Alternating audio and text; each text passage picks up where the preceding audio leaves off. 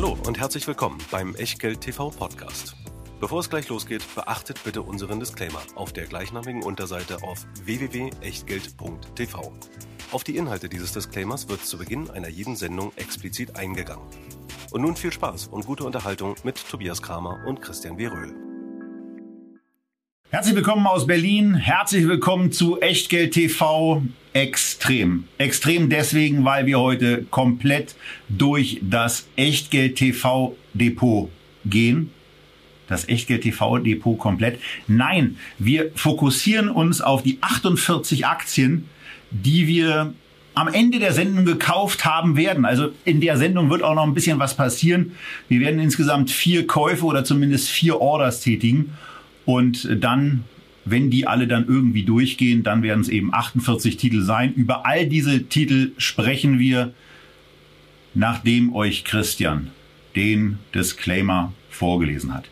Ja, und zwar gleich 48 Mal. Nein, ein Scherz natürlich. Aber es ist trotzdem natürlich sehr, sehr wichtig. Alles, was wir heute zu diesen 48 sagen, sind wie üblich keine Anlageberatungen, Anlageempfehlungen, Steuerberatung oder Rechtsberatung und natürlich auch keine Aufforderung zum Kauf oder Verkauf von Wertpapieren. Es sind Meinungen und was ihr aus diesen Meinungen macht oder eben nicht, das ist ganz allein euer Ding und damit natürlich auch euer Risiko. Wir können dafür keinerlei Haftung übernehmen, genauso wenig wie wie wir eine Gewähr übernehmen können für die Vollständigkeit, Aktualität und Genauigkeit der Unterlagen zu dieser Sendung, die ihr natürlich wie immer in der Echtgeld TV Lounge findet. www.echtgeld.tv.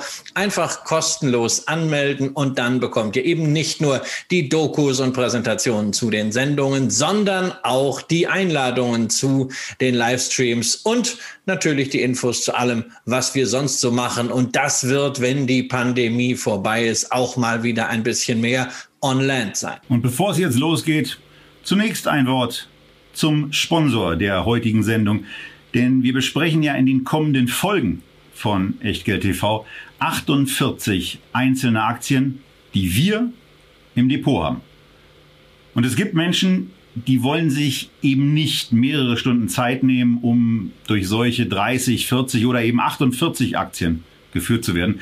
Die wollen sich nicht darum kümmern, ob sie nun BlackRock, Hannover Rück oder Deutsche Post Aktien haben sollen um mal die drei größten Positionen, eben DJE, Dividende und Substanz zu nennen. Und unter anderem diese drei Aktien haben wir ja auch in unseren Sendungen schon positiv besprochen. Aber es gibt eben Menschen, die wollen, dass sich jemand mit Erfahrung und langjährigem Trackrecord ganz oder zumindest teilweise um ihr Geld kümmert. Beim Aktienfonds DJE Dividende und Substanz mit der WKN 164325 ist das Dr. Jan Erhardt mit seinem Team. 1,4 Milliarden Euro werden hier mit Fokus auf eine anlegerfreundliche Unternehmenspolitik verwaltet. Anlegerfreundliche Unternehmenspolitik ist übrigens ein Grundpfeiler der DJE-Fondsstrategien. Und dazu gehört bei diesem globalen Aktienfonds entweder eine anhaltend hohe Dividendenrendite oder beziehungsweise und Aktienrückkäufe. Die bevorzugen ja gerade substanzstarke Technologieunternehmen des Öfteren. Und um Substanz geht es eben auch, denn der Fokus auf eine hohe Eigenkapitalrendite, einen sich ordentlich entwickelnden freien Cashflow und einen geringen Verschuldungsgrad führt beim DJE Dividende und Substanz zu einer in der Regel unterdurchschnittlichen Volatilität. Und die wiederum zu einer beeindruckenden Wertentwicklung seit Auflegung im Januar 2003. Mehr zu dieser Wertentwicklung, zur Strategie und zur aktuellen Markteinschätzung von Dr. Jan Erd erfahrt ihr mit der Verlinkung unter diesem Video. Und dort findet ihr natürlich auch alle weiteren Informationen zu diesem Fonds. Und jetzt geht's dann aber los. Jetzt geht's los mit Echtgeld TV Extrem. Und wenn wir dann eben starten, dann starten wir im Depot bei A und wir fangen damit, Christian, mit einer Aktie an, die unser Gast von unserem ehemaligen Sponsor von der Comdirect damals mitgebracht hat und die bei einer Sendung namens Aktie des Monats, die wir ja aus meiner Sicht unbedingt wieder einführen sollten, damals die Zuschauer gewählt haben. Ja, das war Andreas Lipko, der die mitgebracht hat. Und es geht um Alibaba. Und das ist natürlich etwas, was wir auch für die neu hinzugekommenen Zuschauer aus den letzten Monaten, letzten zwei Jahren jetzt mal immer wieder erklären werden, wie denn eigentlich diese Aktien in dieses Echtgeld-TV-Depot hineingekommen sind. Denn dieses Depot ist ja jetzt kein Musterdepot. Es ist auch keine Strategievorlage, sondern wir haben dort immer Aktien hineingekauft, die wir besprochen haben, um um sie zu verfolgen. Und manchmal waren wir nur die Ausführenden dabei, denn wir haben mehrere Aktien vorgestellt, teilweise auch mit Gästen und ihr, nämlich die Zuschauer, konntet live entscheiden, welche Aktie wir denn dann kaufen sollten. Und ja, in dem Fall war es dann tatsächlich mal Alibaba. Weder Tobias mit seiner Nominierung noch ich mit meiner Nominierung konnte mich damals durchsetzen. Aber wir können eigentlich ja mit dem Ergebnis ganz zufrieden sein. Ähm, immerhin, die Aktie von Alibaba notiert im Plus, selbst wenn dieses Plus, das muss man auch dazu sagen, wir sind seit 2018 dabei, schon mal deutlich größer war. Denn seit dem Hoch vom Oktober 2020 hat Alibaba rund ein Drittel verloren, Tobias, obwohl es eigentlich doch ziemlich ordentlich läuft. 52 Prozent Umsatzwachstum im Pandemiejahr 2020. Ja, und auch ansonsten sehen die Zahlen, die wir hier eingeblendet haben, auch ganz gut aus. Heute muss ich übrigens mal für die Podcast-Zuhörer sagen, heute müsst ihr euch einzig und allein auf unsere Stimmen verlassen, denn für diese Sendung mit 48 Titeln insgesamt wird es keine Unterlagen geben. Wir äh, surfen während der Sendung auf der Website von Guru Focus herum, auf der Website von unserem Sponsor Scalable. Wir blicken in eine speziell für diese Sendung auch erstellte nicht Excel, aber Excel-ähnliche Liste auf Google Sheets. Äh, was es damit auf sich hat, dazu dann gleich mehr. Aber es ist in der Tat so, dass es natürlich eine sehr, sehr beeindruckende Entwicklung ist, aber der Kursverfall eben auf diversen Ängsten auch von Investoren gelagert ist. Unter anderem Ängste um die, naja, um die Möglichkeiten, die Jack Ma weiterhin hat, dieses Unternehmen nach vorne zu bringen. Da sind durch die Auftritte insbesondere zu Beginn des vierten Quartals um den geplanten Börsengang von Ant Financial herum, ähm, naja, so ein paar Pannen auf der Kommunikationsebene passiert. Denn was die chinesischen Führungen nicht so gerne haben, sind kritische Töne von Unternehmern. Das kann dann ein bisschen enger werden. Aber was hier nicht eng wird, wir sind mit dieser Aktie 23 Prozent trotz allem vorne. Sie hat sich um etwa ein Drittel, wie Christian schon gesagt hat, reduziert, notiert jetzt bei einem Price-Sales-Ratio, also einem Kursumsatzverhältnis von etwa 5,5 und einem Kursgewinnverhältnis von etwa 26. Bei der Marge muss man kritisch sagen, die ist in den in diesem im letzten Jahr ein ganzes Stück zurückgegangen von 29 Prozent in 2020 auf 21 in 2021. Also das ist dann eben auch schon ein gewisser Hemmschuh, aber trotzdem sehr, sehr attraktiv bewertetes Unternehmen aus China, einem Markt, in dem es weiter nach vorne gehen wird und aus meiner Sicht der Dinge damit eine Halteposition äh, noch keine Zukaufposition. Wie siehst du das, Christian? Warum ist es für dich keine Zukaufposition? Charlie Munger, den du ja als äh, Buffett-Jünger äh, sicherlich auch sehr magst, äh, ähm, hat sich ja sehr, sehr stark für Alibaba positioniert, trotz dieser ganzen politischen Risiken, die wir jetzt gar nicht aufdröseln müssen. Wenn wir nach vorne gucken beim äh, Kursgewinnverhältnis, einfach mal die Schätzung nehmen, dann haben wir hier ein 22er KGV für ein solches Wachstumsunternehmen und du hast die Marge äh, kritisiert. Ja, die ist ein bisschen runtergegangen, liegt natürlich auch an Investitionen, ist aber immer noch deutlich höher als bei Amazon. Da wird ja auch kräftig investiert. Warum ist es für dich denn ausgerechnet dann gerade für dich als Value-Investor nicht jetzt eine Zukaufposition? Weil der Trend einfach noch negativ ist. Ich würde hier die Aktie äh, eher dann kaufen, wenn mehr Investoren als nur Charlie Munger ähm, da der Meinung sind, dass das ein lohnendes Investment ist. Und auch aus Los Angeles, wo er, glaube ich, sitzt, denn der ist ja nicht äh, bis nach Omaha, aber der ist ja nicht in Omaha geblieben, wo er auch lange Zeit gelebt hat, ähm, hat man eben nicht den Einblick und die Einschätzungsmöglichkeiten der politischen Lage und äh, Die Kurssituation ist mir da noch zu unsicher, wobei du grundsätzlich recht hast.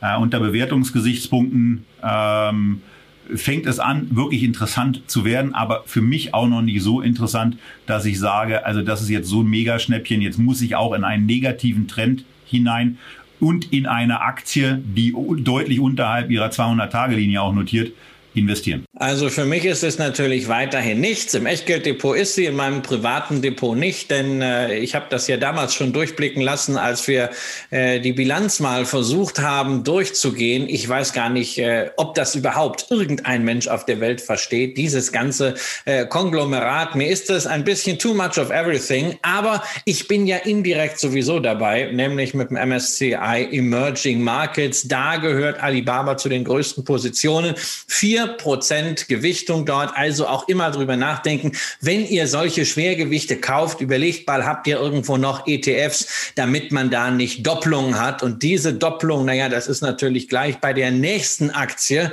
ähm, auch wieder ein Thema.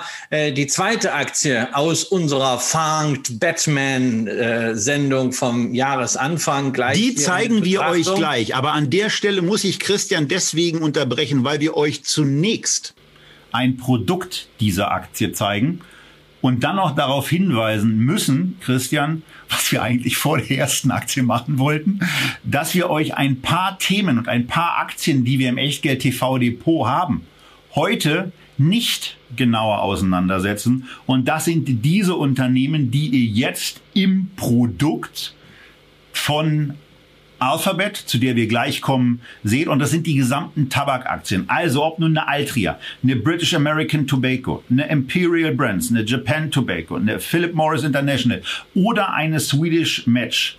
Insgesamt haben wir da jetzt für 13.000 Euro eingekauft. Das sind auch weiterhin ungefähr 13.000 Euro wert. Wir liegen da ein halbes Prozent quasi hinten mit der Gesamtposition wollen das heute nicht thematisieren, weil wir da wieder einen extra Baustein machen, so wie wir es äh, in, den, in den vergangenen Jahren eben auch gemacht haben, irgendwo im Bereich September, Oktober.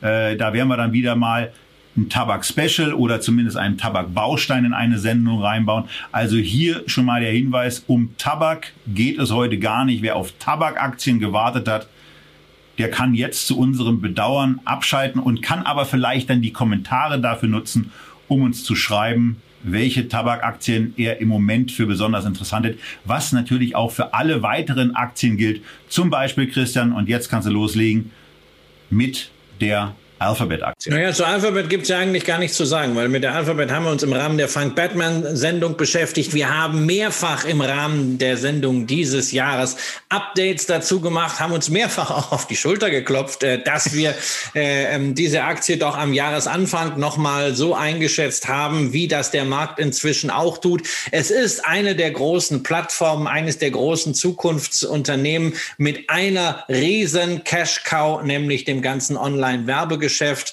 ähm, mit ein paar Schnellbooten dazu und einer Reihe von Wetten auf die Zukunft, wenn eine einzige davon so richtig aufgeht in Form eines Unternehmens mit dreistelligem Milliarden Börsenwert, was bei Waymo zum Beispiel durchaus im Reich des Möglichen liegt, dann hat man da noch mal einen richtigen Turbo. Ich habe es mehrfach gesagt, für mich ist Alphabet sozusagen die Berkshire Hathaway des 21. Jahrhunderts, viel unter einem Dach eine Aktie, die in jedes Depot gehört, deswegen auch ins Echtgeld TV Depot. Die halten wir. Das macht momentan auch äh, besonders viel Spaß, wenn man reinschaut, weil die Aktie annähernd auf Allzeithoch ist. Und insofern wüsste ich gar nicht, worüber ich mich hier großartig beschweren sollte. Natürlich könnte ich jetzt reden über Kartellstrafen. Am Wochenende 220 Millionen aus Frankreich, 220 Millionen Strafzahlung. Puh, das ist natürlich eine ganz schöne Hausnummer. Oder eben auch nicht, wenn man bedenkt, dass es allein im vergangenen Quartal 24 Milliarden Dollar Gewinn bei Alphabet gab. Wir könnten natürlich auch auf die weltweite Steuer eingehen, die bei 15 Prozent liegen sollen. Aber auch das macht nicht besonders viel Spaß, weil wenn ihr in die Zahlen da genauer reinguckt, dann werdet ihr sehen, dass diese Steuer sogar von Alphabet schon in dieser Höhe auch und in diesem Bereich gezahlt wird. Also Alphabet wäre da ein Unternehmen, was davon nicht betroffen ist und damit vielleicht auch nochmal einen gewissen zusätzlichen Katalysator hat, dass sich dieser Kurs von einem Unternehmen, was im Moment mit einem Price-Sales-Ratio bei knapp 9 und einem zurückgerechneten äh, Kursgewinnverhältnis von knapp 32 unterwegs ist, aber eben eine Wachstumshistorie zum Niederknien hat, äh, durchaus attraktiv bewertet ist und damit eben vor dem möglichen Potenzial steht. Und auch die nächste Aktie, auf die wir im Echtgeld TV Depot eingehen, da werden wir es relativ kurz machen, weil wir im Grunde genommen darauf verweisen können, dass das noch gar nicht so lange her ist. Das Kaufdatum ist der 19.05. und wenn ihr das nochmal nachgucken wollt, dann geht ihr eben auf die Internetseite von echtgeld.tv, geht in den Bereich der Wertpapiere und tippt dort beispielsweise einfach mal AT&T ein. AT&T reicht schon. Und dann seht ihr alle bisherigen vier Besprechungen dieser Aktie, wovon die im September 2020 relativ kritisch war und die im Mai 2021 wegen der geänderten Unternehmensstrategie während des stark, wegen des starken Cash-Zuflusses äh, deutlich positiver war, weswegen wir dann eben auch die Aktie ins Echtgeld TV Depot hineingekauft haben. Ja, weil es eben den Gamechanger gab. Ja, man hat eben dieses Abenteuer mit dem Kauf von Time Warner vorzeitig beendet. Also wirklich ja für das Management, das damals diesen Kauf entschieden hat, eine Bankrotterklärung zu sagen, das war alles im Grunde Mist, sondern wir bauen jetzt das zurück und wir konzentrieren uns auf unsere Kernkompetenz und wollen die vermarkten, nämlich den Betrieb und den Ausbau von Netzen. Und damit haben wir hier wieder einen klassischen Infrastrukturwert, der aber natürlich mal erst entstehen muss. Die ganze Transaktion ist so komplex, die wird erst 2022 abgeschlossen sein. Aber genau das wollen wir verfolgen und bis dahin ähm, werden wir ja auf jeden Fall in den Genuss einer fürstlichen Dividendenrendite kommen. Die wird anschließend nach diesem Merger mit Spin-off Richtung Discovery ähm, natürlich etwas sinken, weil es dann eine neue Company ist. Aber ein bisschen Geld können wir bis dahin einstreichen. Tobias, ich habe gerade ein Wort genannt. Game Changer. Und ähm, du hattest heute auch eine Game Changer Erfahrung mit einer Firma, die wirklich einen globalen Game Changer auf den Markt gebracht hat, nämlich um etwas zu beenden, was uns seit mittlerweile fast anderthalb Jahren in Atem hält. Die Rede ist vom, ja, wohl bestbeleumundeten Impfstoff der Welt, entwickelt in Deutschland, BioNTech, produziert gemeinsam mit Pfizer. Du hattest heute deinen ersten BioNTech-Shot. Wie geht's dir und wie fühlst du dich insgesamt? Ich warte den ganzen Tag eigentlich darauf, dass mir irgendwie der Arm wehtut. Unser, unser Kollege Sebastian hatte ja auch äh, die Impfung bekommen und bei dem hat das ein bisschen deutlicher eingeschlagen offensichtlich. Und äh, also wie gesagt, ich warte die ganze Zeit darauf, dass es mir irgendwie mal anfängt weh zu tun, weil ich, wie jeder Mann, natürlich extrem wehleidig bin. Aber es, es tut nicht weh und ich nehme das äh, mit äh, Wohlwollen zur Kenntnis. Und ähm, ja, also man muss dann eben auch sagen, dass das schon ein ein spannendes, auch lustigerweise ein emotionales Gefühl, weil das hätte ich gar nicht so erwartet, aber als ich bei dieser Anmeldung im, im, im Impfzentrum äh, bei der Messe Berlin war, habe ich dann schon gemerkt, dass ich ein bisschen Gänsehaut bekommen habe, als ich dann in der Anmeldung war. Die, die, die Ärztin, äh, die mir das Ding reingedrückt hat, war sehr, sehr locker drauf. Äh, das war ein, das war ein lustiger, kurzer Plausch. Ähm, und auch diese, diese Eindrücke, die man von den, von den Mitarbeitern hat, die A, alle sehr nett sind, B, ähm, erkennbar gut gelaunt und auch die Menschen, die dort sind und eben auch sehr, sehr gut gelaunt sind, weil der, die erste Impfung oder eben dann die zweite Impfung, die ja heute auch viele bekommen haben, äh, das ist dann eben die Möglichkeit, wieder eher und deutlich stärker zur Normalität zurückzukommen. Und von daher, weil das eben auch auf der Unternehmensseite eine Geschichte ist, die spannend ist und weil die Aktie trotz einer sensationellen Kursperformance insgesamt grotesk günstig bewertet ist, wenn Corona, was ja im Moment einigermaßen wahrscheinlich erscheint, nicht so schnell und komplett verschwindet, dass sich eben kein Einmalereignis dieser Impfung nur ergeben wird, sondern möglicherweise auch Follow-ups kommen müssen. Und dann ist auch eine BioNTech in Kombination mit Pfizer für eine solche zukünftige ja, dann dauerhafte Impfung A gut aufgestellt. B ist es dann natürlich ähm, etwas, wovon man irgendwann dann als Aktionär auch profitieren wird. Ähm, trotz aller Patentanfechtungen äh, und Anfeindungen, die es da so gibt. Aber es ist eine sensationelle Geschichte aus Deutschland, die eben auch zeigt, was in diesem Land alles möglich ist, was im Übrigen dann auch durch Einwanderer möglich gemacht wird. Und von daher müssen wir diese Aktie ganz einfach im Depot haben, Christian. Und wo kaufen wir die? Na, wir kaufen sie natürlich ins Depot bei Scalable, beim Scalable Broker. Natürlich auch heute unser Partner in dieser Sendung. Zwei Möglichkeiten, euer Depot dort zu führen. Habt ihr entweder ihr nehmt die ganz flexible Lösung mit einem Euro pro Order oder ihr macht's wie, wie wir und entscheidet euch für den Prime Broker sozusagen das Brokerage Abo 2,99 bei zwölf Monaten Laufzeit im Monat und dann unbegrenzt handeln, unbegrenzt investieren und unbegrenzt besparen für diese Flatrate.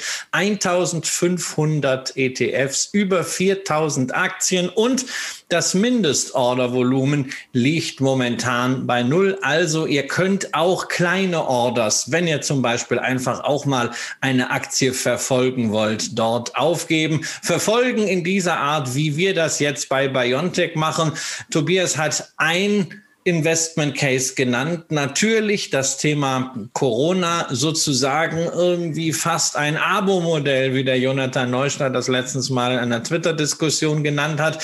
Corona ist vordergründig sicher ein Argument, diese Aktie zu kaufen. Aber meiner Ansicht nach gibt es noch ein anderes, nämlich dass äh, die Covid-Impfstoffe natürlich der erste Proof of Concept sind dafür, dass diese mRNA-Plattform, die BioNTech aufgebaut hat, tatsächlich funktioniert. Und wenn es gelingt, mit diesem Proof of Concept weitere Anwendungen, sprich weitere Wirkstoffe, Medikamente, Präparate zu entwickeln und erfolgreich auf den Markt zu bringen, dann kann hier wirklich eine völlig neue Pharmafirma entstehen, ein neuer Pharma-Riese. Und dann ist auch völlig egal, ob man die Firma jetzt zu einem Marktwert von 30, 50 oder 70 Milliarden einkauft, denn dann reden wir über das Potenzial einer Firma, die in ein paar Jahren eine halbe Billion wert sein könnte. Das ist zumindest die Chancenseite. Ja, und wenn man, wenn man dann eben auch noch sieht, ähm, welche, welche Krankheitsgebiete durch, durch solche Technologien, die sich ja dann im Körper befinden. Ich warte immer noch darauf, dass sich mein BioNTech-Impfstoff irgendwie mit meinem neuen Office 365 verbindet. Dann ist es eben auch da eine Chance für die Menschheit. Einfach deswegen, weil Medizin auch mit einer anderen Entwicklung, anderen Entwicklungsart komplett neue Möglichkeiten schafft, auf die wir sehr gespannt sind. Ich verstehe davon sowieso nichts und muss es dann irgendwie äh, mundgerecht zusammengefasst mal äh, nachlesen, was da so alles passiert. Was mir jetzt eben aufgefallen ist, ich dachte vorhin eigentlich, ich kaufe die Aktie irgendwie für 185. Als ich geimpft wurde, hat die Aktie noch bei 185 Euro notiert. Jetzt steht sie bei 196,50, eben gekauft für 196,25, während Christian euch das über den Scalable Broker erzählt hat. Man kann eben auch eine Aktie kaufen, aber wir kaufen natürlich auch hier in der üblichen Dosierung, wie wir es dann immer machen, immer so im Bereich für 1000 Euro. Und ähm, ja, mittlerweile ist es eben so, dass bei den Aktienpositionen im Echtgeld TV Depot insgesamt ein Gegenwert von knapp 71.000 Euro liegt bei einem äh, bei einer Investitionssumme von 58.000 und mit den Aktien, den Nicht-Tabakaktien, äh, da liegen wir im Moment bei Investitionen von 45.000 Euro und einem Wert von jetzt 57.774, 28 Prozent vorne. Bei Biontech ist das natürlich noch nicht der Fall. Die Aktie ist hier noch nicht drin. Ähm, aber in dem Moment, Christian, wo man über Plus und positive Performance ja. von knapp 30 Prozent redet, kommen wir zu einer Aktie, die ich gekauft habe. Die du unbedingt ähm, wolltest. Ja. Wo ich ja gedacht habe, ich verstehe es nicht. ja, und es war, es war am Ende, war es der vorläufige Krypto-Peak. Ja, also ich meine, du hast ja sowieso, also Krypto war dir ja lange Zeit suspekt. Dann hast du ja gesagt, okay, ähm, Elon Musk ist der Gamechanger. Ich erinnere mich noch genau an diese Sendung, ja, mhm. wo du gesagt hast, jetzt kaufen wir, jetzt kaufen wir Bitcoin. Du hast, glaube ich, das 21 Shares äh, äh Bitcoin ETP gekauft. Das besprechen wir dann alles mal, wenn wir über die Fonds im Echtgeld TV äh, Porträt äh, Depot reden, weil sonst wird's alles hier komplett ausfieseln. Ähm, aber da war dann Argument ja Elon Musk. So, und dann ähm, warst du eigentlich generell positiv gestimmt, auch angesichts der Zahlen, die Coinbase geliefert hat. Mhm. Aber seitdem hat sich ja einiges getan. Also Bitcoin hat sich äh, äh im Extremum äh, halbiert vom Wert, andere Kryptowährungen äh, teilweise noch mehr verloren. Elon Musk äh, ist herumgeirrlichtert äh, zwischen Support für Bitcoin und dann wieder für Dogecoin und am Ende doch gar kein Krypto und keine Ahnung, ich weiß gar nicht, was er, was er gerade für eine Meinung hat. Das ist ja und, auch schwer bei ihm da auf dem Laufenden zu Und Coinbase ist gefallen von 320 auf 220 Dollar. Und jetzt ist doch die Frage, hat sich dein ganzes Bitcoin-Kalkül geändert? Oder sagst du, hey, das ist jetzt die Chance, gemessen an den Zahlen, die Coinbase hat, richtig günstig nachzukaufen? Genau, also das ist eigentlich die Situation und in der Tat bei, bei einer Coinbase habe ich mir auch das Thema Nachkauf genau wie bei einer Alibaba auch schon mal daneben geschrieben. Warte jetzt eben einfach ab und hoffe, dass ich es in einer Sendung dann eben hinkriege nach einem Turn. Die Aktie darf ja gerne auch 40 oder 50 Prozent ins Minus gehen. Äh, nach einem erkennbaren Turn dann in diesen gefallenen Wert einzusteigen, denn die Zahlen, die reportet wurden, ähm, die, die Margenstärke, äh, die da sind, ähm, die sind ja, die sind ja nicht weg. Und aufgrund des großen Vertrauens, was ein, äh, was, was Coinbase ähm, da offensichtlich auf sich und äh, für sich in Anspruch nehmen kann, ist es eben so, dass Geschäfte dort auch weiterhin stattfinden, vielleicht im Moment in etwas geringerem Ausmaß. Aber da mache ich mir in der Tat nicht so große Sorgen. Die Aktie ähm, ist 30 Prozent im Minus. Das ist schon mal echt ganz ordentlich. Aber das ist natürlich dann auch genau der Punkt. Wenn man, wenn man solche, solche Geschichten, und Christian hat es ja korrekt gesagt, ähm, auch auf der Peakwelle äh, weiter spielt, dann ist es eben so, dass derartiges passieren kann. Ich bin da ja, ich bin da, also ich bin da wirklich sehr, sehr entspannt und äh, gehe davon aus, dass wir in einer der Sendungen in den nächsten zwei bis drei Monaten ähm, hier einen Nachkauf von mir vermelden werden. Ja, also ich bin natürlich auch sehr entspannt, was meine äh, Bitcoin, Ethereum, Polkadot und so weiter Positionen angeht. Ähm, denn ich habe das ja nicht als kurzfristige äh, Spekulation gekauft, sondern einfach als digitales Asset, weil ich glaube nicht daran, dass sich das Thema digitale Assets äh, innerhalb von drei Monaten erledigt. Ganz im Gegenteil, ich glaube, dieses Thema wird uns die nächsten fünf Jahre sehr, sehr häufig beschäftigen. Da wird es unterschiedliche Möglichkeiten geben zu investieren. Äh, Bitcoin, Ethereum, solche ETP ETPs sind eine Möglichkeit. Entsprechende Firmen sind eine andere. Manche, auch in Deutschland, sind leider noch ein bisschen zu klein für die Echtgeld-TV-Kriterien, aber ich baue da schon mal ein bisschen Positionen auf und ich bin ja bekanntermaßen sehr, sehr geduldig. Das muss ich auch sein. Bei manchen Investments so wie bei dem nächsten Unternehmen, das wir schon ziemlich lang im Depot haben, äh, nämlich seit äh, einer der ersten Sendungen Ende 2017. Die Rede ist von CVS Health, der amerikanischen Apotheken- und Drogeriekette.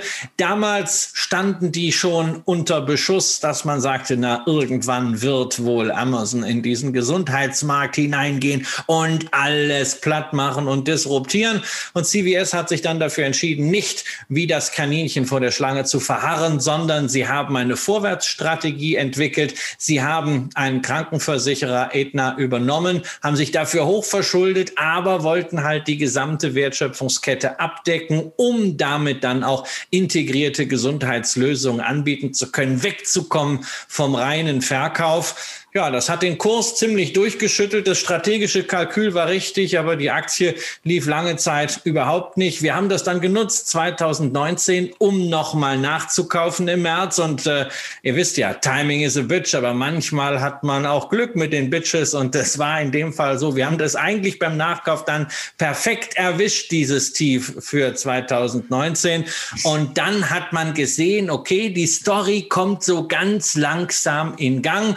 Das was das Management versprochen hat, nämlich steigende Umsätze, steigende Gewinne und vor allem sukzessiver Abbau dieser anfangs monströsen Schulden. Genau das kannst du von Quartal zu Quartal zu Quartal beobachten. Corona, ein Sondereffekt, anfangs eher negativ, jetzt natürlich auch ein Booster, weil man natürlich die Impfstationen mit äh, dabei hat. Und ja, inzwischen kann man sagen, diese Story, auf die man lange warten musste, bei der das Warten allerdings durch eine ordentliche, wenn gleich auch zunächst eingefrorene, nicht weiter steigende Dividende versüßt wurde. Diese Story ist endlich in Gang gekommen, was mich persönlich sehr, sehr freut. Ja, und da, da, sieht man dann eben auch mal, wie es sich lohnt, eine Story weiter zu verfolgen und vielleicht auch dann einfach nochmal zuzulangen, wenn die eigene Überzeugung weiterhin existent ist und der Storyflow intakt scheint. Nur mal ja, nicht die Überzeugung, sondern es geht ja um den Investment Case, ja. Und wir hatten ja genau diesen Investment Case entwickelt, ja. Und es geht ja nicht um Überzeugung oder liebe ich das Unternehmen noch, finde ich den sympathisch, aber Weil genau, die, genau dieses Ding, steigende Umsätze, steigende Erträge, ordentliche Cashflows und Schuldenabbau. Funktioniert das, was man damals nach diesem Merger gesagt hat? Ja, und es scheint Merger zu geben, die funktionieren. Hallo nach Leverkusen. Hallo Herr Baumann zu Bayer und Monsanto. Und man sieht es relativ gut, dass es eben in 2018 in der Tat noch ein bisschen gebraucht hat. Aber in 2019 kam dann das hinein, was äh, Olaf Scholz wahrscheinlich mit einem Wumms äh, vergleichen würde. Da stieg der Umsatz dann von 194 Milliarden äh, auf 256, knapp 57. Und auch jetzt geht es weiter auf 268 und wenn man das letzte Quartal damit reinsieht, eben 271. Wo man ein bisschen genauer hingucken muss und wo man dann eben auch sieht, dass auch da noch wirklich Potenzial da ist, ist das Thema Margenentwicklung. Das ist natürlich gerade nach einem, nach einem Jahr wie dem zurückliegenden gar nicht so einfach, äh, denn natürlich ist es äh, nicht so, dass auch wenn man äh, Medikamente verkauft, dass die, dass die Leute nun auf einmal ähm, so ohne weiteres in die, in die Geschäfte kommen, von denen CVS ja viele hat. Aber wenn man sich die Gesamtzahlen hier mal anschaut, dann ist es eine durchaus angenehme Entwicklung und man muss eben auch mal sagen, dass die Aktie mit einem aktuellen auf Basis der aktuellen Zahlen, also der feststehenden und rück, nach rückwärts betrachteten Zahlen, ähm, mit einem KGV von 15 aus meiner Sicht und auch aufgrund der Marktstellung, die sie in den USA einfach haben, sehr attraktiv bewertet ist. Ja, und wenn du dann ein bisschen nach vorne schaust, was die Analysten eigentlich auch auf Basis der Guidance für dieses Jahr dann taxieren, dann kommst du darauf, dass wir hier ähm, für 2021 ein erwartetes KGV von 11,5 bis 12 haben. Und wenn man dann mal in die Historie blickt, stellt man fest, also die wurden auf Basis des erwarteten KGVs durchaus auch mal mit 15 bis 17 äh, gehandelt. Dazu kommt ja, es ist ein anderes Unternehmen heute. Es ist nicht mehr nur die Apotheken- und Drogeriekette, die so extrem abhängig ist von diesem PBM-Geschäft, also diesem ganzen Geschäft mit den verschreibungspflichtigen Medikamenten, sondern es gibt eben diese Gesundheit Gesundheitsprogramme mit dazu. Und wenn man sich anschaut, wie dann solche Gesundheitsdienstleister, die dann auch Versicherungen, Kassenleistungen anbieten, wie die bewertet werden, dann wäre da irgendwann, wenn die ganze Sache wirklich komplett funktioniert hat, komplett integriert ist in vier bis fünf Jahren, auch durchaus noch was Richtung 20 vorstellbar. Weshalb ich sagen muss, also ich finde die Story CVS nach wie vor gut und man kann ja auch Aktien nachkaufen, ähm, einfach weil sich der ursprüngliche Investment Case, der ja mal ein bisschen auf wackeligen Füßen stand bei so einer Megafusion mit so vielen Schulden, weil der sich eben dann bestätigt. Man kauft jetzt zwar teurer als vor einem Jahr, aber auf jeden Fall mit deutlich besserem Gefühl und deutlich besserem Kampfwert. Und ja, Amazon wird etwas im Gesundheitsbereich machen. Sie haben nicht umsonst eine Apotheke übernommen. Aber genau für dieses Szenario, weil man sich nicht disruptieren lassen will, hat CVS sich ja in den Dienstleistungssektor vorgewagt. Ja, insgesamt sind wir hier mit den beiden Positionen 18,5 und 49,2 Prozent vorne, ohne dass die Dividenden dabei eingerechnet sind. Die kamen da irgendwie noch on top. Das kriegen wir hier in dieser Geschichte nicht so ohne weiteres hin. Und von daher. das würden wir hinkriegen, aber da haben wir einfach keinen Bock. Also jetzt auch noch jede Dividendenabrechnung einzeln. Das mache ich für mein äh, eigenes Depot und meine ganze Vermögensverwaltung. Das ist schon aufwendig genug. Das machen wir jetzt hier nicht. Aber es ist ja schön zu wissen, dass das, was wir euch jetzt zeigen, so der Floor ist und da kommt noch ein bisschen Cash obendrein. Eben. Etwa zweieinhalb Prozent pro Jahr. Das ist nicht üppig, aber das ist auch nicht so richtig wenig. Das ist ein schöner ja. kleiner Zusatzeffekt. Und es wird mehr. Ähm, es wird mehr werden, denn man wird, sobald die Schulden weiter abgebaut sind, auch wieder äh, in den Zyklus der Dividendenanhebung hineingehen. Aber es macht ja Sinn, wenn du eine solche Transaktion machst, nicht auf Gedeih und Verderb zu gucken, dass du bloß Dividende zahlen kannst, um deine Aktionäre zufriedenzustellen, sondern dann geht es einfach darum, dass du möglichst schnell von den Schulden runterkommst und innerhalb eines Jahres von 84 auf 77 Milliarden Dollar runter runterzukommen. Das ist eine ordentliche Sache, selbst wenn natürlich 77 Milliarden Dollar immer noch eine ordentliche Hausnummer sind. Ja, und in dem und in der Sendung, wo wir damals den Nachkauf auf, auf, von CVS gemacht haben, haben wir auch eine andere Aktie besprochen, nämlich die Deer. Eine ganz, ganz lange Zeit sehr, sehr statisch sich bewegende Aktie. Und da ist dann auf einmal wirklich richtig Fahrt reingekommen. Es ist der zweite Verdoppler, den wir in dieser Sendung präsentieren können.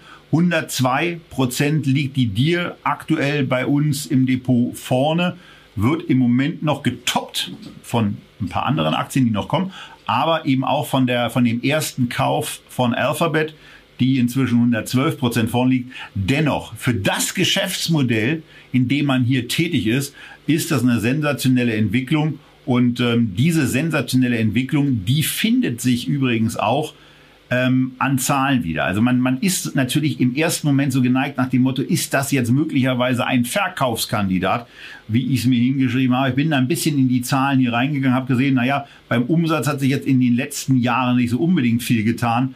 Aber wenn ein Unternehmen eben den Umsatz nicht steigert, kann es ja was anderes steigern. Zum Beispiel die Nettomarge. Und die ist von 2018 6,4, 2019 8,35, jetzt auf zurück, die, auf die zurückgerechneten zwölf Monate eben bei 11,6 Prozent angekommen. Ob das nachhaltig ist, insbesondere diese letzten beiden Quartale mit Net Margins im Bereich 13,4 und 14,8 Prozent, ist noch die Frage. Aber auch das ist natürlich etwas, was dann ein Katalysator sein kann für einen Kursanstieg. Und auch Christian, für andere Sachen im Bereich Landwirtschaft ist eine Dir ja durchaus gut positioniert. Naja, also eine Dia ist ja klassischerweise von der Herkunft ein Landmaschinenhersteller und dann denkt man halt an Traktoren. Klar, Traktoren machen sie auch, aber inzwischen sind ja Traktoren, Mähdrescher und diese Landmaschinen wahre Hightech-Geräte, äh, die ja teilweise mit Satelliten äh, vernetzt sind, ähm, die sehr viele Sensoren mitbringen, wenn es darum geht, irgendwas zu bewässern, äh, Felder äh, zu, zu bearbeiten, Samen auszusäen. Das ist eine richtige richtige äh, Hightech-Wissenschaft und äh, genau hier ist dir eben ganz, ganz weit vorne positioniert, auch nach zahlreichen Übernahmen. Man hat halt viel investiert, das kam lange Zeit an der Börse nicht an, aber man profitiert halt jetzt von verschiedenen Trends. Zum einen äh, der gesamten Agrarindustrie geht es aufgrund der steigenden Preise plötzlich besser und da kann man natürlich auch mal mehr ordern für die Zukunft. Deshalb gehe ich persönlich davon aus, dass wir bei dir äh, nach diesen Margenverbesserungen auch deutliche Umsatzsteigerungen sehen werden, insbesondere weil wir ja nicht nur äh, Landmaschinen als Umsatzbringer haben, sondern auch ähm, ja so den, den Konstruktionsbereich mit dabei, also wo es schon Richtung Bau geht. Ähm, dazu haben wir dann solche äh, Zukunftsthemen wie Precision Farming, Vertical Farming mit dabei. Und da geht es auch sehr stark um Automatisierung. Das hat sicherlich Gründe, Gründe, dass Cathy Wood, äh, die mit ihrem Team ja nun extrem tief in Unternehmen und ihre technologische DNA einsteigt, äh, Deere als ein Unternehmen für ihren Automatisierungs- und Robotik-ARC-ETF äh, nominiert hat. Das heißt, auch sie hat dort Positionen. man muss jetzt Cathy Wood nicht unbedingt mögen, aber die Art und Weise, wie sie analysiert und welche Unternehmen sie allokiert, zeigt, wo eine Deere hier positioniert ist. Und naja, sie haben halt ähm, in den letzten drei Jahren äh, seit 2018 eben nicht nur den Kurs verdoppelt, sondern auch das Ergebnis äh, verdoppelt. Und wenn sie das halten können, dann ist die Aktie eben mit äh, einem 25er äh, KGV gepreist. Und wenn man jetzt die Zuwächse, die möglich sind, nochmal einrechnet für dieses Jahr, dann kommen wir auf einen 21,5er. Da sind ein paar äh, Variablen drin, da sind ein paar Fragezeichen drin. Natürlich, ein Kurs, der so aussieht, der ist auch immer ein bisschen überhitzt, aber die Aktie an sich ist fundamental nicht überteuert. Das ist auf jeden Fall eine solide Halteposition. Und wenn sie zurückkommt, sicherlich ein Kandidat dafür, dass man sie aufstockt, wenn sie mal 15, 20 Prozent billiger wird, weil das wirklich das Agrartechnologieunternehmen weltweit ist. Überdies sehr solider Dividendenzahler und auch wieder ein Beweis dafür, manchmal braucht es einfach Geduld solange es nichts gibt, was fundamental gegen den Investment Case spricht. Und es gab hier nichts, was dagegen sprach. Es war halt nur gerade nicht an der Börse opportun, irgendwas mit Agrar zu investieren. Aber jetzt ist die Zeit gekommen und jetzt kann dir die Früchte ernten und als Aktionär ist man mit dabei. Ja, und das Schöne ist vor allen Dingen, Christian hat die Prognosen eben angesprochen, ich habe es euch hier eingeblendet. Für 2023 wird das eben bestätigt. Also nach einer Umsatzstagnation wird jetzt bis 2023 davon ausgegangen, dass diese Umsätze um 20 Prozent gesteigert werden können. Und in dem Zuge nimmt eben auch der Gewinn abgebildet über die Earnings per Share nochmal einen ganzen Schluck zu, nämlich um etwa 40 Prozent. Dann werden 22 Dollar erwartet und dann ist so eine Aktie eben wieder in ein sehr günstiges Bewertungsniveau reingewachsen, beziehungsweise hätte dann eben auch aufgrund dieses Wachstums durchaus noch weiteres Aufwärtspotenzial. Also von daher, man ist natürlich auch im Impuls erstmal so, dass man sagt, einige Sachen haben sich da verändert, gerade wenn man dann sieht, dass der Umsatz sich eben nicht verändert hat, aber wenn sich ein Umsatz nicht verändert, dann kann man eben einfach die Marge erhöhen und daran arbeiten, dass sich der Umsatz dann irgendwann wieder ähm, auch verbessert und man dann in neue Bewertungsniveaus reinwächst. Also von daher schöner Erfolg, schöne Geschichte, tolle Aktie, 100% Performance, gute Sache. Ich wünschte, das könnten wir bei der deutschen Beteiligungs AG auch sagen, aber da da ist irgendwie, da ist irgendwie ein bisschen der Wurm drin in dem Titel, Christian. Ja, da ist, da ist der Wurm drin. Ähm, man könnte jetzt fast sagen, na ja, klar, also Deutschland und äh, in Deutschland ist ja vielleicht auch der Wurm drin, aber das wäre ein bisschen zu kurz gesprochen. Klar ist, die Aktie notiert immer noch deutlich unterhalb ihrer Hochs, die sie 2017 erreicht hat. Sie oszilliert da so ein bisschen hin und her, teilweise ziemlich nervös. Und ja, es ist natürlich auch als Beteiligungsunternehmen ein Spiegel Spiegelbild der deutschen Wirtschaft. Man investiert hier in Mittelständler, bisweilen auch in Sanierungsfälle, Unternehmen, die man dann wieder kräftig aufmöbelt und dann irgendwann verkauft. Nicht so aggressiv, wie das Aurelius macht, aber durchaus mit sehr, sehr attraktiven Renditen. Ähm, tja, und natürlich, wenn du eine Situation hast wie Corona, wo Teile der Wirtschaft dann einfach heruntergefahren werden und auch danach sich die Frage stellt, naja, wie ist es denn jetzt so? Läuft es jetzt wirklich oder liegt es alles nur daran, dass die Insolvenzverschleppung derzeit äh, nicht möglich ist, weil man äh, Insolvenzen bis auf den St. Nimmerleinstag in Anführungszeichen verschoben hat, ähm, dann sind da sehr, sehr viele Unsicherheiten und die strahlen natürlich aus auf ein solches Beteiligungsunternehmen, das gleichwohl zwei verschiedene Standbeine hat, nämlich einerseits selber mit eigenem Geld Beteiligungen eingeht und andererseits aber auch Beteiligungen für andere über entsprechende Fonds, Private Equity Produkte dann managt. Also nicht nur daran hängt, dass man Unternehmen erfolgreich kauft und verkauft, sondern darüber hinaus Managementgebühren aus solchen Fonds generieren kann. Nur wenn es bei beiden Themen halt solche Fragezeichen wie Corona gibt, dann gibt es da entsprechende Nervosität. Ja, wobei man auch sagen muss, es gab natürlich auch Beteiligungsfirmen, äh, die einen deutliches, äh, deutlich besseren äh, Fokus hatten und deutlich stärker von dieser Corona-Situation auch profitieren konnten. Ähm, haben wir hier jetzt nicht, aber das ist eben in dem Depot auch einfach mal der Fall. Hier sind wir in, in anderen Branchen aufgestellt und ähm, dann ist es eben so, dass man dem Unternehmen, dem man ja die Kompetenz nicht abspricht, dann einfach ein bisschen mehr Zeit geben muss und äh, das tun wir ja auch. Oder Christian, ist das für dich jetzt aufgrund dieser, dieser knapp dreijährigen ja, nennen wir es mal Seitwärtsbewegungen, die wir, die wir hier jetzt haben, in irgendeiner Form etwas, wo man sagen müsste, will ich nicht mehr. Also es ärgert mich schon, weil insgesamt der Beteiligungsbereich ja sehr, sehr gut gelaufen ist. Und im M&A konnte man viel Geld verdienen. Und wenn ich mir Konkurrenz anschaue, teilweise natürlich mit etwas aggressiveren Geschäftsmodellen, aber beispielsweise, wenn wir über Private Equity Fonds sprechen, drängt sich eine Partners Group in der Schweiz auf. Und das ist halt leider ein ganz, ganz anderes Niveau, muss man natürlich hier wieder sagen. Dieser regionale Fokus auf Deutschland, auf den Mittelstand,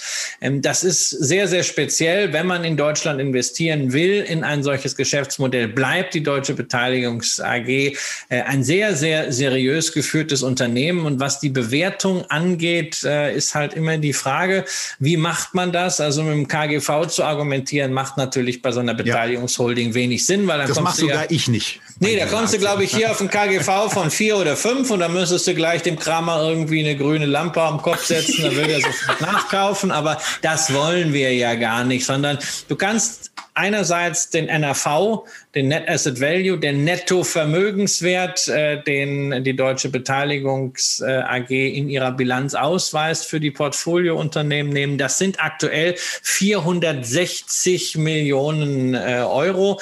Das heißt, bei 15 Millionen ausstehenden Aktien etwa 31 Euro je Aktie. Gemessen daran hätte also die Deutsche Beteiligungs AG beim Kurs von 35 sogar ein leichtes Aufgeld auf den Beteiligungswert, was total untypisch ist, weil normalerweise haben wir eher einen Holding-Abschlag. Andererseits kommt aber hinzu, dieses erwähnte Fondsgeschäft, das hat im ersten Halbjahr, versetztes Geschäftsjahr, haben wir hier neun Millionen Erträge gebracht. Also, wenn man mal sagt, naja gut, fürs ganze Jahr wären es 18 und man multipliziert das mal mit so einem Kursgewinnverhältnis von 14, dann sind wir bei etwa 250 Millionen. Kommt das dazu, dann sind wir bei 17 Euro. So, und dann ist die Frage, wo siehst du es? Siehst du das bei den 31 oder eher bei den 48 Euro, den fairen Wert? Die Börse entscheidet sich für das, was dazwischen liegt. Aber das ist jetzt kein Ding, was innerhalb kürzester Zeit auf 50 oder 60 durchstartet. Das ist eher eine Aktie für Aficionados, für Leute, die in deutschen Mittelstand investieren wollen, die das Team gut finden, das einen sehr guten Track Record hat und die sagen, Mensch, der Grossmann ist doch eigentlich auch ein ziemlich cooler Unternehmer. Der ist nämlich Großaktionär. Apropos 50, 60 Euro. Das ist ein total schönes Stichwort, denn Trari, Trara, die Post ist da. Wir sind bei der Deutschen Post angekommen, der alten Aktie Gelb wie wir sie damals auch bei Finanztreff so hinterlegt haben. Ihr könnt es ja mal bei Finanztreff probieren, ob dieser Code noch funktioniert. Also einfach Aktie gelb eingeben. Wenn es nicht mehr funktioniert, der, der es damals pro programmiert hat, ist jetzt Geschäftsführer da. Mark Auburger ist sein Name. Äh, ein äh, sensationeller Technik-Nerd, der viel vom Finanztreff damals auch aufgebaut hat. Aber kommen wir zurück zum eigentlichen Unternehmen. Kommen wir zurück zur Deutschen Post. Es ist ja nicht so, ja, äh, Kritik an euch. Äh, da zuckt der Christian einmal zusammen. Tu das kannst du nicht machen. Unsere Zuschauer kritisieren. Doch, kann ich. Wir haben sie euch vorgestellt am 8.2. Wir haben, und zwar am 8.2.2018, am 14.06.2018 und am 1.4.2019. Guckt euch mal die Kurse von damals an. Als wir es euch zum vierten Mal vorgestellt haben, haben wir gesagt, jetzt fragen wir euch nicht mehr, jetzt kaufen wir sie einfach so. Ähm, denn die Aktie hätten wir auch deutlich günstiger haben können. Aber ihr habt damals was anderes gewählt, was bestimmt auch nicht äh, komplett verkehrt war. Ich glaube, einmal war die SAP mit dabei. Zu der kommen wir übrigens auch noch. Nicht mehr in dieser Sendung, die ihr jetzt auf YouTube seht, aber einer späteren. Aber jetzt reden wir über die Post. Die hat natürlich brutal von den ganzen Entwicklungen generell im E-Commerce und insbesondere in den letzten 18 Monaten oder 15 Monaten aus heutiger Sicht profitieren können. Ihr könnt es wunderbar am 6-Monats-Chart ablesen, aber auch wenn wir uns das Ganze mal ein bisschen länger angucken und ins Jahr 2011 zurückgehen, als es die Aktie äh, passenderweise auch für 11 gab oder in den anderen Zeiten, über die wir eben schon gesprochen haben, als wir damit angefangen haben, bei 37. Wir haben sie dann zweimal und einmal, glaube ich, auch unter 30 äh, nochmal äh, angeregt zu kaufen. Die Aktie ist bis 2018 auf 24 Euro abgerutscht, hat sich seitdem mehr als verdoppelt und das liegt natürlich vor allen Dingen daran, dass man insbesondere beim Geschäft in Deutschland massive Zuwächse hatte und weiterhin hat im Bereich von dem, was wir da alle so regelmäßig Bei Amazon bis Zalando bestellen, ins nach Hause liefern lassen und einfach benötigen.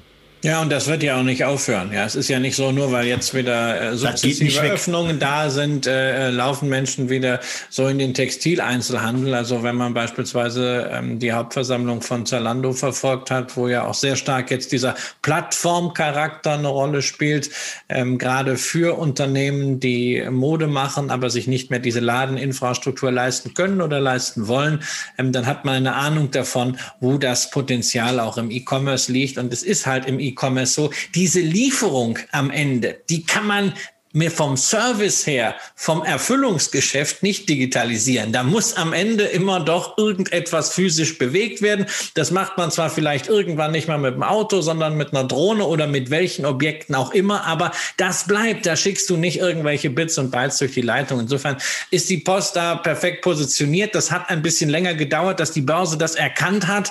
Ähm, die Post hat auch vielleicht an der Equity Story früher nicht immer ganz so genau gefeilt. Ähm, die Sache mit dem Street Scooter war bisweilen nicht ganz stringent. Man hatte auch im Logistikbereich den einen oder anderen Reinfall, beispielsweise in Großbritannien. Aber inzwischen ist der Laden großartig aufgestellt. Man hat die Prognose wieder angehoben und wir haben meiner Ansicht nach hier auch ein Beispiel dafür, äh, dass es durchaus sinnvoll sein kann, irgendwann einfach zu sagen, hey, die Story ist intakt, die Bewertung ist gemessen daran nach wie vor nicht zu hoch. Und auch wenn die Aktie sich schon verdoppelt hat oder äh, um 150 Prozent gestiegen ist, egal, ich steige jetzt ein, weil es äh, intakt ist. Genau so haben wir es im April gemacht, liegen jetzt 17 Prozent vorne. Das heißt nicht, dass wir nicht in einem Monat äh, wieder auf dem Einstand oder drunter sein können, aber es zeigt für einen Moment, war es die richtige Entscheidung. Und ich persönlich bin der Meinung, es ist auch langfristig die richtige Entscheidung. Mit einem Kurs-Gewinn-Verhältnis jetzt von 15 auf Basis äh, der Guidance, wo die Post jetzt wirklich auch zuverlässig arbeitet,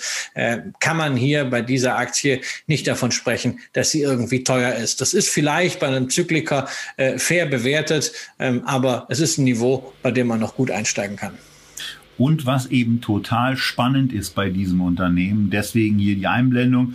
Und falls ihr das, wenn ihr die Sendung auf dem Handy guckt, nicht so gut lesen könnt, dann sage ich euch die Werte mal an. Die Margen haben sich eben von, von früher unter vier auf mittlerweile stabil über vier in 2019, in 2020 gebracht. Ja, im März 2020 war es dann mal geringer, aber da war sowieso in diesem Quartal Chaos angesagt. Im Juni 2020 dann 3,29, also zurück zur Normalität. Im September 2020 war die Nettomarge der Deutschen Post AG bei 5,24 Prozent angekommen und im sicherlich besonders auch Umsatz und äh, dann eben auch leicht ertragsstarken äh, Quartal Nummer vier mit Weihnachtsgeschäft, mit dem ganzen äh, Gedöns, was da zusätzlich verschlägt wird, 6,81 Prozent an Nettomarge. Und das ist eben etwas, was in den nächsten Jahren auch noch weitergehen kann, mit einer gewissen Wahrscheinlichkeit auch weitergehen wird.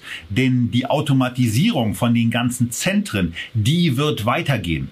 Und die Post kann dabei sehr, sehr schonend auch eine, eine, naja, eben älter werdende Mitarbeiterschaft dann eben sehr, sehr schonen für den Arbeitsmarkt, da auch ohne wahrscheinlich größere Entlassungswellen ähm, reduzieren und ist hier in der Situation, dass sie, dass sie Technik dazu nutzen können, bestimmte Prozesse zu verbessern. Und ich will noch gar nicht mit irgendwelchen äh, Drohnengeschichten und so weiter anfangen, ja. Du, hast ja schon, du hast ja schon was ganz Entscheidendes gesagt. Technik nutzen, um bestimmte Prozesse zu verbessern. Das kann ja nicht nur die Deutsche Post sondern das kann auch ein anderes deutsches Unternehmen, das dritte deutsche Unternehmen. Nach der Deutschen Beteiligungs AG und der Deutschen Post haben wir seit einigen Wochen auch die Deutsche Familienversicherung mit im Portfolio. Ähm, der deutsche Familienversicherung, irgendwie alles, was deutsch ist, hört sich das so etabliert an, ja, so als wenn es es schon 100 Jahre gäbe, aber genau das ist eben nicht, sondern es ist ein sogenanntes InsurTech, also eine Versicherung, die rein technisch technologiebasiert arbeitet. Äh, ein Start-up, das wirklich nicht äh, ähm, aus einer etablierten Versicherung kommt, sondern auf der grünen Wiese losgelegt hat, Versicherungen anzubieten. Das lief sehr, sehr erfolgreich, auch an der Börse. Dann hatte man, wir haben das äh, in unserer Versicherungssendung ähm, mal ein bisschen näher beleuchtet, äh, bei dem einen oder anderen Abschluss, erst mit den Kapitalanlagen und hernach mit äh, einer Pflegezusatzversicherung nicht so wirklich fortun. Daraufhin ist der Kurs abgeschmiert. Wir haben gesagt, das ist eine interessante Bewertung. Jetzt, Tobias, ging es noch ein bisschen weiter runter. Nochmal 12 Prozent abwärts bei der deutschen Familienversicherung. Aber wir müssen uns da meiner Ansicht nach keine großen Sorgen drum machen, oder? Nee. Das ist eben auch genau das Ding, wo man dann eben sagen, wir, wir haben da eben auch in der Tat in ein, in ein fallendes Messer mal reingekauft. Und da ist es dann eben so, dass es auch mal sein kann, dass man 10, 15, vielleicht auch 20 Prozent bei so einer Position hinten liegt. Wir sind im Moment dabei, mit dem Unternehmen dahingehend zu sprechen, dass sie äh, in einem der nächsten Monate bei IR at Echtgeld zu Gast sind, uns dann dann, uns dann dort mal die aktuellen Vorhaben ein bisschen genauer auseinandersetzen äh, aus meiner Sicht ist die Gesamtstory bei diesem Unternehmen intakt und dass bei solchen insbesondere technologisch aufgeladenen Unternehmen mal auch etwas, naja, äh, sich um also entweder auch nicht stattfindet, wie es hier geschehen ist, oder auch mal um ein, zwei, drei Quartale verschieben kann. Das gehört dazu. Aber wenn man daran arbeitet und bestimmte Ökonomien, die man auch in den IR-Präsentationen ablesen kann, die lesen sich ja sehr, sehr klar und da bin ich persönlich eben weiterhin sehr, sehr entspannt, auch wenn wir jetzt hier bei dieser Position ähm, mal zehn Prozent hinten liegen. Also naja, ich meine, man muss ja auch mal den Vergleich sehen. Wir hatten äh, ja in derselben Sendung auch über Lemonade gesprochen, über das US-Insurtech, also sozusagen minimal äh, teurer. Äh, heiße Luft in der Zitrone.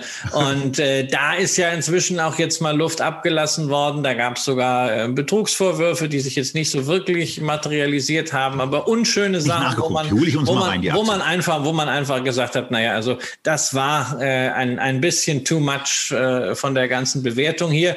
Und wir dürfen eins nicht vergessen bei deutschen Familienversicherungen, das ist ja für unseren Investment Case wichtig. Operativ läuft's weiter. Q1-Zahlen waren toll. Bruttobeiträge sind um 25 Prozent gestiegen. Man hat so nahezu Break-Even erreicht auf Quartalsbasis, also den Verlust deutlich eingedämmt. Der Grund, warum es an der Börse dann abwärts ging, dürfte wahrscheinlich sein, man hat gesagt, man möchte investieren. 30 Millionen dieses Jahr nochmal in den Vertrieb Vertrieb, aber der Vertrieb von heute ist das Geschäft von morgen und das ist eine Wachstumsgeschichte und hier wollen wir ja auch, dass ein Unternehmen dann weiter diese Chancen nutzt. Immerhin, der Aufsichtsrat scheint daran zu glauben. Luca Pesarini, dem einen oder anderen von euch vielleicht bekannt als Gründer der Fondsboutique Etenea, die unter anderem den Etna Aktivfonds, legendären Mischfonds verwalten. Er ist im Aufsichtsrat und er hat gerade für 400.000 Euro im immerhin Aktien gekauft. Ja, und was wir dummerweise nach unserer letzten Sendung, als wir uns über die Profiteure vom ETF-Markt unterhalten haben, nicht gemacht haben, ist die Aktie, die wir in unserer Diskussion quasi als eine kaufenswerte dargestellt haben, eben nicht sofort zu kaufen. Was macht das dusselige Ding? Steigt erstmal schön äh, von seit der Sendung, glaube ich, 36 an auf bis zu 41. Ähm, das heißt, ja, bisschen blöd gelaufen. Von daher bei der DWS hinterlege ich jetzt einfach mal im Gegenwert von so 1000, naja, gehen wir mal auf 1040. Oh, 25 Stück. Sowas mag ich ja gerne. Ähm, gehen wir mal hier so ran, dass wir einfach sagen, ich bin ja dann doch ein bisschen bockig. Also dann kann es eben sein, dass heute am Ende der Sendung noch nicht, und dann wird es auch so sein, dass noch nicht alle Aktien, alle 48 Aktien, die wir angekündigt haben, drin sind. Aber für diese Aktie werden wir jetzt eben mal äh, ein entsprechendes Limit hinterlegen, 25 Stück zu 38 Euro.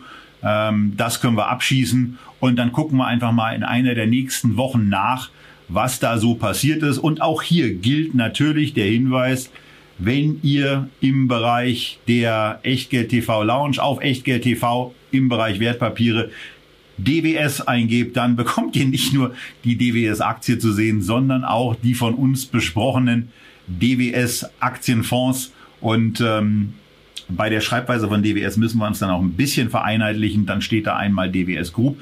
Aber das sind eben genauso Sachen. Ähm, äh, wo wir auch da noch ein bisschen nachrücken können. Nichtsdestotrotz sind die, ist die Geschichte um dieses Unternehmen spannend, die Bewertung ist attraktiv. Und wer sich das nochmal angucken will, der schaut bitte in und auf die Sendung vom 26. Mai des vergangenen Jahres. Und damit kommen wir jetzt zu einer Aktie, Christian, die wir schon zweimal bei IR at Echtgeld TV zu Gast hatten, nämlich der Encarvis AG, die wir auch zweimal gekauft haben, nachdem sie sich von den zwischenzeitlich erreichten deutlichen Höchstständen wieder spürbar verabschiedet haben. Da haben wir beispielsweise auch mal ganz bewusst in das sogenannte fallende Messer hineingekauft und liegen da bei dieser Doppelposition jetzt 12 und 5,4 Prozent vorne. Aber wie uns der Vorstand ja im Gespräch auch schon gesagt hat, diese Aktie sollte man nicht kaufen, wenn man einen sechs- oder zwölfmonatigen Zeithorizont hat. Hier sollte der Zeithorizont für das, was Encarvis macht, besser sechs, zwölf oder mehr Jahre sein. Naja, ist ja so, wie wenn du dir eine Solaranlage äh, irgendwo hinbaust oder du beteiligst dich am Solarfonds. Ne? Also die sind ja auch auf äh, 15 bis 20 Jahre immer projektiert. Äh, und die Zeit sollte man hier mitbringen. Man kann halt vorher raus. Ist ja viel einfacher, hier rauszugehen, als bei irgendeiner so KG-Konstruktion. Aber man sollte die Zeit mitbringen. Wobei man natürlich auch sagen muss, also ein Kursverlust dieses Jahr vom Hochkurs 25, klar war ein Hype, aber trotzdem, die 25 waren bezahlt bis auf unter 15. Das sind 40 Prozent für ein Unternehmen mit einem doch recht stetigen Geschäftsmodell. Das ist schon äh, eine Hausnummer. Und wir hatten ja mit Dirk Pascal da auch äh, drüber gesprochen.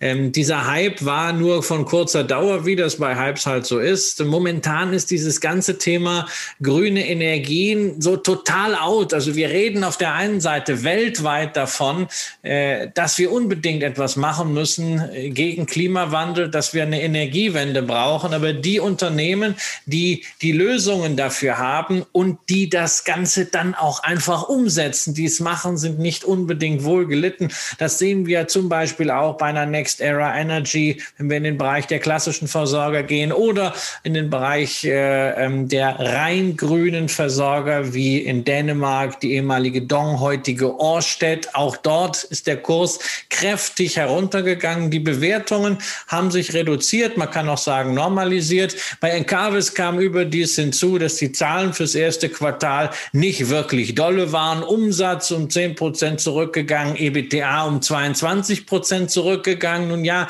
witterungsbedingt. Man weiß, was solche Wind- und Solaranlagen über die Zeit denn tatsächlich abwerfen, was sie aus ihrer Nennleistung dann wirklich an Strom generieren. Aber der Wind bläst nicht immer gleich, die Sonne scheint nicht immer gleich. Und das erste Quartal war halt nun mal gerade im Vergleich zum Vorjahr ein schlechteres. Auch darauf, auf diese saisonalen Schwankungen von Jahr zu Jahr hatte Dirk Pasket hingewiesen. Trotzdem, der ein oder andere an der Börse hat das ein bisschen in den falschen Hals gekriegt. Für mich persönlich absolut keine äh, ähm, Situation, wo man beunruhigt sein müsste. Wichtig ist, dass das Unternehmen mit den Kapitalreserven, die da sind, so wie angekündigt, den Wachstumsplan, was den Aufbau neuer Wind- und Photovoltaikkapazitäten angeht, durchzieht, dass man die Anlagen genau genauso profitabel betreibt und aufsetzt, wie man das beim Bestandsportfolio macht. Und dann sorgen einfach Sonne und Wind über die Zeit dafür, dass die Kalkulation aufgeht, dass die Cashflows kommen, dass die Dividenden kommen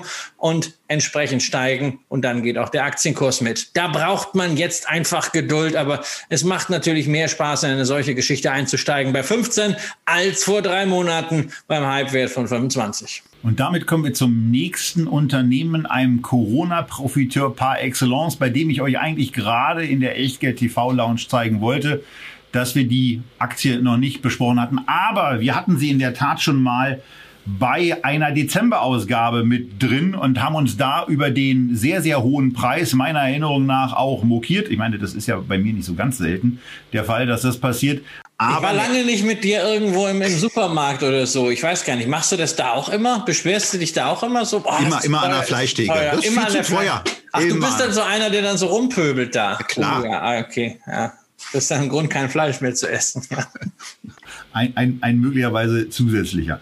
Nein, also wir haben, wir haben hier die, die, die Etsy-Aktie im Depot. Ich hatte sie damals ganz bewusst gekauft, weil ich mal so ein Ding haben wollte ähm, in diesen ganzen Hype-Phasen, ähm, um, um ein warnendes Element auch mal im Depot zu haben. Deswegen, was passiert, wenn so eine Aktie plötzlich empfohlen wird. Ihr erinnert euch vielleicht an den Tag, als wieder besagter Elon Musk etwas getwittert hat, dass er nämlich Etsy mag. Ähm, und da wollte ich einfach mal zum Demonstrieren diesen Wert mit drin haben. Also auch die Risiken ganz bewusst von solchen Hype-Momenten zeigen. Ähm, da ich das Unternehmen eigentlich ganz gut finde und mir dachte, okay, das kannst du auch mal machen, äh, hier mal diese Position eingegangen. Und jetzt ist ja eigentlich das Spannendere, wenn wir uns mal mit dem, mit dem um 25,6 Prozent gefallenen Kurs beschäftigen, wie sieht das Ganze eigentlich aktuell aus?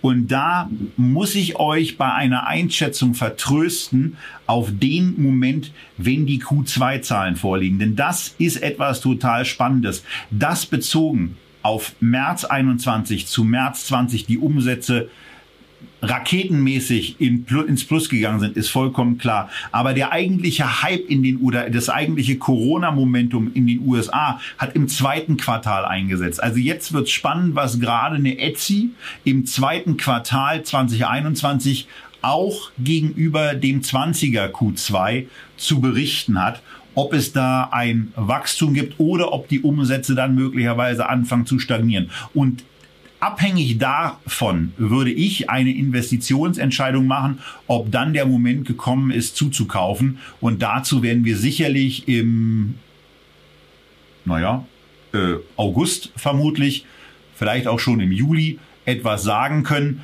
Aber Etsy, Christian, ist das für dich eine Position, die in dein Depot passt? Nee, ne? eher eine Venture-Position, wenn überhaupt. Ja, aber auch da, ich muss sagen, ich finde das, ich finde das Geschäftsmodell ja toll. Das hat ja so immer so, so gewisse Anleihen auch beim, beim Kunstbereich, fürs Verkaufen Unikaten, so eine Plattform. Die Wachstumsstory ist großartig.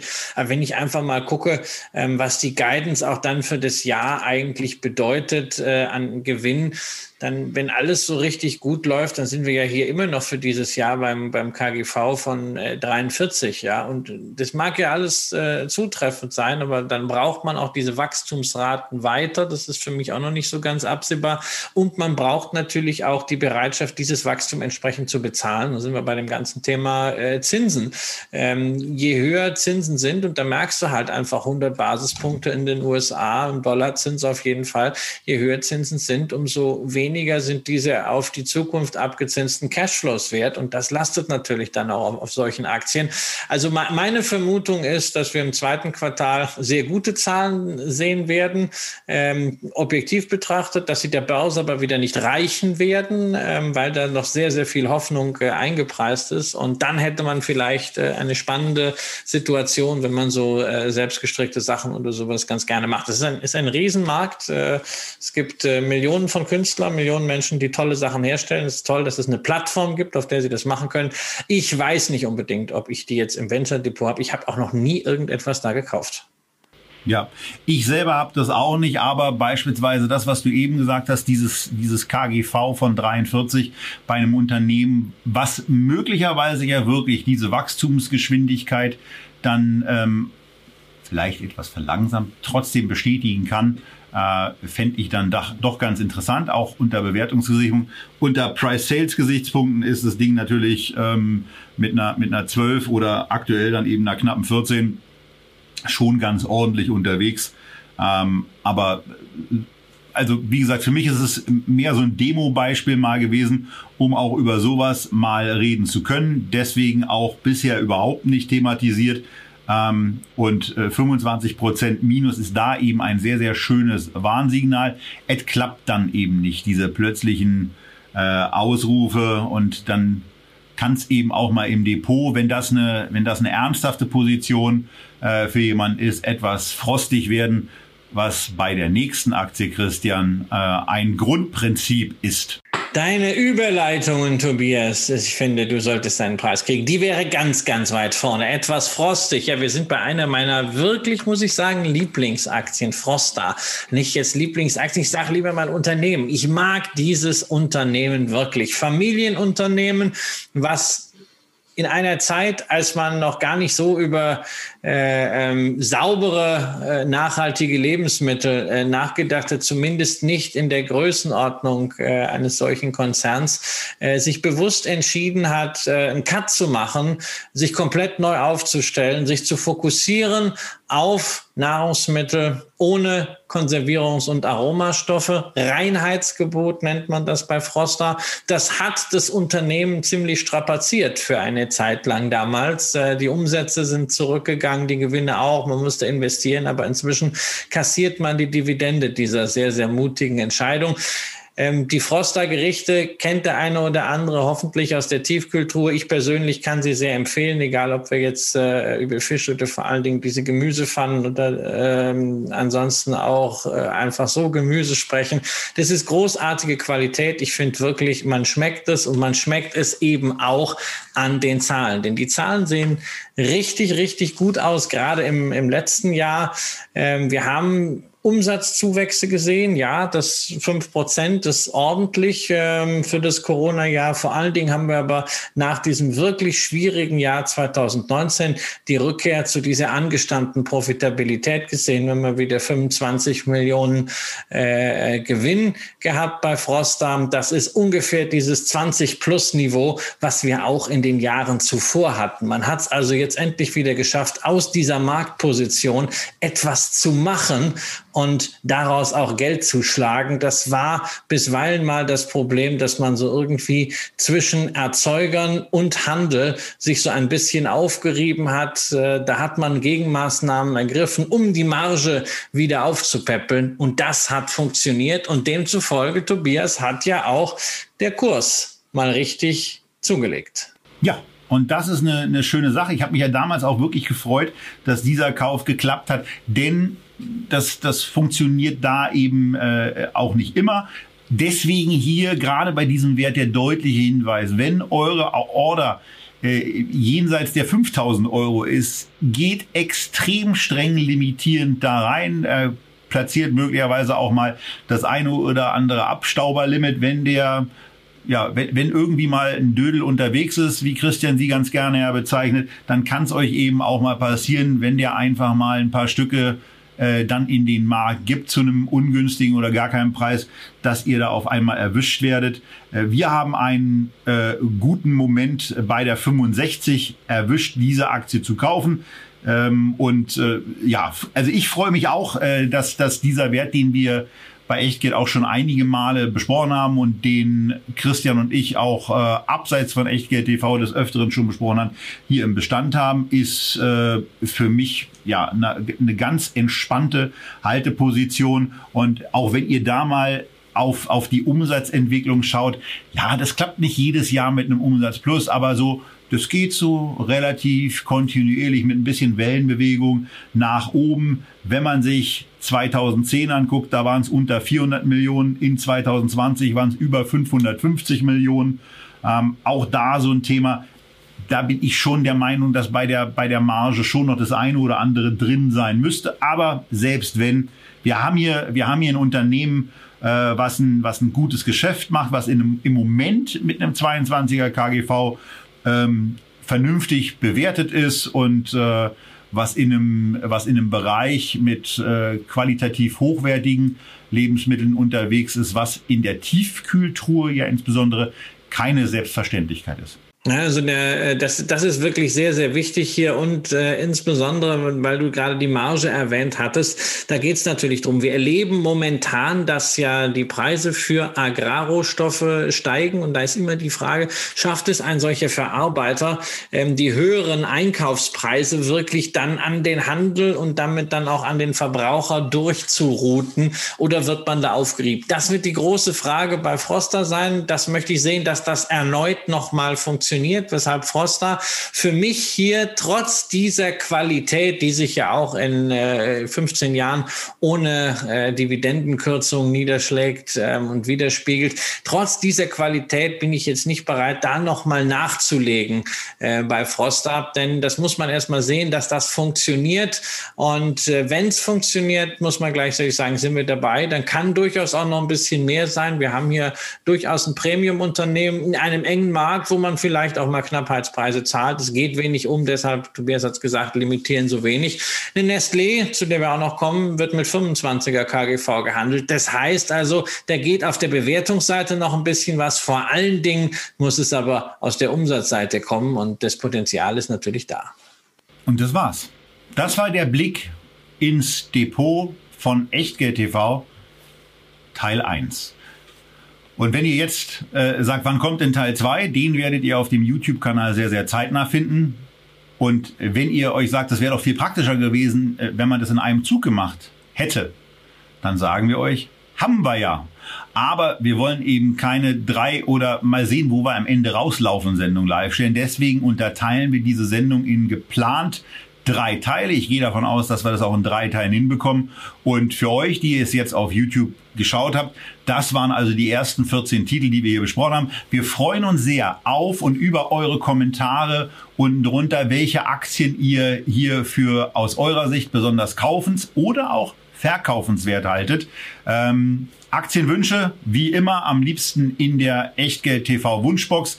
Wann die das nächste Mal geöffnet sein wird, erfahrt ihr Richtig. Dann, wenn ihr bei uns auf dem Verteiler seid, dann bekommt ihr die Mails und die entsprechenden Hinweise und könnt eben auch eure eine Aktie zumindest mal in den Wettbewerb reinschicken.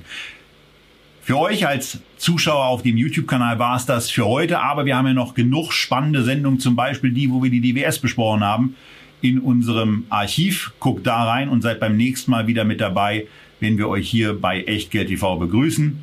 Bleibt ansonsten gesund, lasst euch, ob nun mit BioNTech oder irgendwas anderem, impfen und äh, geht's raus, trinkt ein Bier und macht was aus diesem Sommer. Bis zum nächsten Mal.